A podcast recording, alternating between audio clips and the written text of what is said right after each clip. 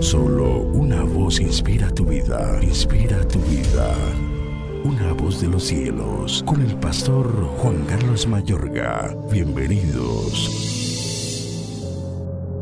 Y se alegró Jetro de todo el bien que Jehová había hecho a Israel al haberlo librado de mano de los egipcios. Ahora conozco que Jehová es más grande que todos los dioses porque en lo que se ensoberbecieron prevaleció contra ellos. Éxodo 18, versículos 9 y 11. Jehová es Dios.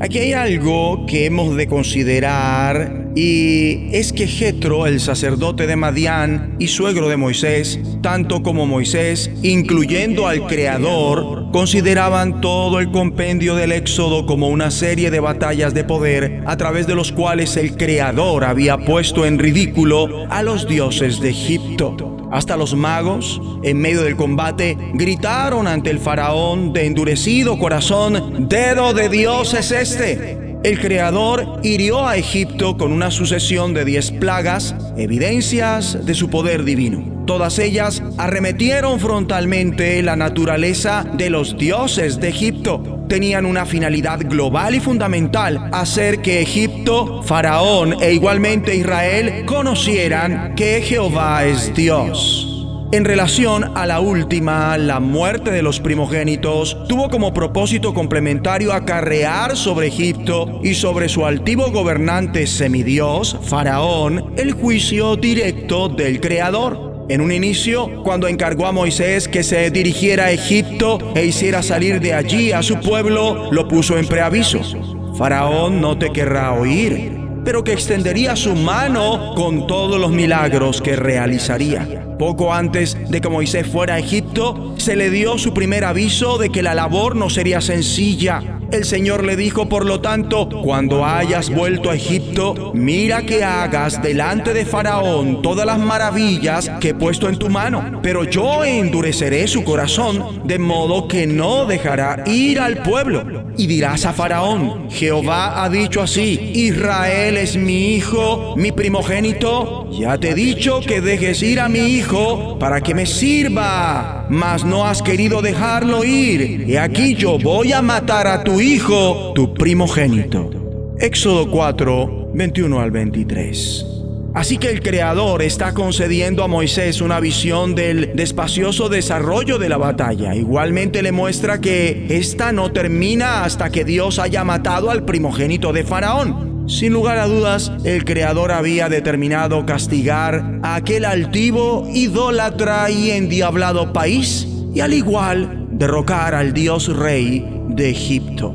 Moisés con Faraón como su profeta, primero se dirige a los esclavos hebreos. Leo en Éxodo 4, 30 en adelante. Y habló a Aarón acerca de todas las cosas que Jehová había dicho a Moisés, e hizo las señales delante de los ojos del pueblo, y el pueblo creyó. Y oyendo que Jehová había visitado a los hijos de Israel y que había visto su aflicción, se inclinaron y adoraron.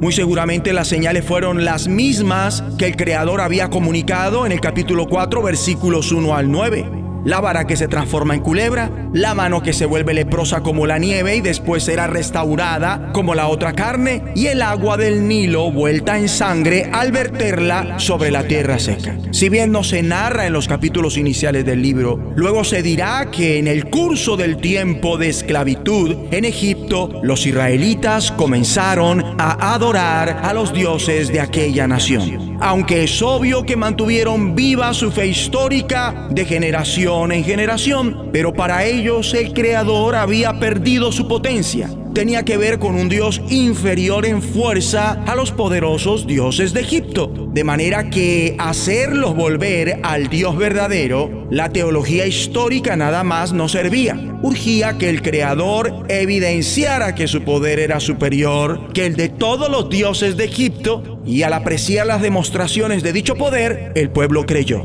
Después, cuando oyeron la teología, se inclinaron y adoraron, tal vez por primera vez en mucho tiempo. Oremos. Creador de todos, hoy postrados ante ti, inclinamos nuestro corazón creyendo y reconociendo que tú eres el único Dios verdadero, nuestro Padre Celestial, en Cristo Jesús, Señor nuestro. Amén.